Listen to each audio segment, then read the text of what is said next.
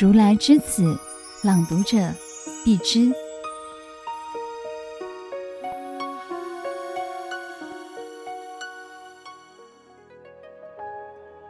见寺艰辛。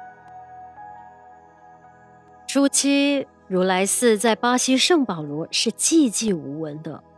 后来信徒日增，精舍殿堂不复使用，需要盖更大的寺院。因此啊，狮子林会长刘学林、张胜凯、林素花及洪慈和等居士发心增购土地，使如来寺占地扩增至十六亩左右。筹建如来寺的过程诸多波折，困难重重。最初的寺院设计概念是仿唐木造建筑，但迟迟未有定案。后来了解到当地的土质，木造建筑恐怕将来会受白蚁侵蚀，所以打消了这个念头。开了至少一百次的工程会议，都没办法定下设计方案。直到有一天，在打坐时，不断浮现一个影像：佛光山总本山丛林学院女众学部大悲殿内的白衣观音。灵机一动，心想：是否应该学总本山在开山时，先建大悲殿，再盖大雄宝殿等其他殿堂？于是我就向师父上人请示，师父上人回应说：“啊。”那就先盖供奉观世音菩萨的大悲殿吧。可是，在完成了大悲殿的设计蓝图之后，发现只有大悲殿一个殿堂是不足够的，还需要有寮房、教室、斋堂、美术馆、视听室及会议室等等。结果，不断增加之后，又回到原来的如来寺规划架构。师父上人慈悲地派来台湾工程队，这工程队是联合巴西和日本的专才组成的工程团队。我向团队提出建议，希望如来寺的外形能有佛光山总本山祖庭的精神。我考虑到，经过一百年、两百年，甚至三百年后，这个道场或早已成功本土化，由巴西籍的僧侣担纲住持当家。到时候，他们还能记得与佛光山的渊源吗？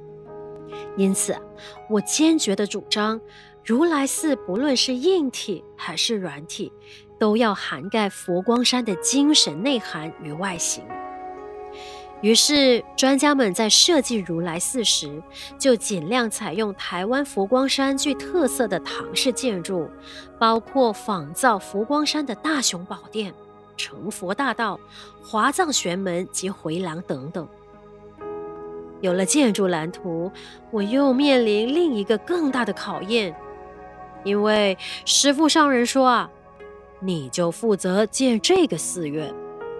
师父，我不懂建筑，连水泥掺多少沙的比率都不会，怎么可能负责建筑的工作啊？当时的我不解地请示师父上人，师父上人回答说：“啊，就是因为你不会，你才要学，要问。”从此以后，我把师傅这句“凡事不会就去学，去问”。当座右铭记在心里，在建寺工程的一千个日子里，天天跟在工程师和建筑工人身边学习。那段日子学到了很多建筑的大学问，例如一平方公尺的地面可以承载三百公斤的重量，跨一脚步大约就是一公尺，隔墙要隔音。建筑物最好是面朝东边，以利早晨的阳光普照室内。房子不能建筑在低洼地带，不然建筑物将来会潮湿发霉。还有啊，在建筑工程开始前，一定要先建设完善的排水沟渠，以防下雨时建筑工地的泥沙被水冲走。建筑工程在二零零零年启动后，师父上人给予我很多经验的传承。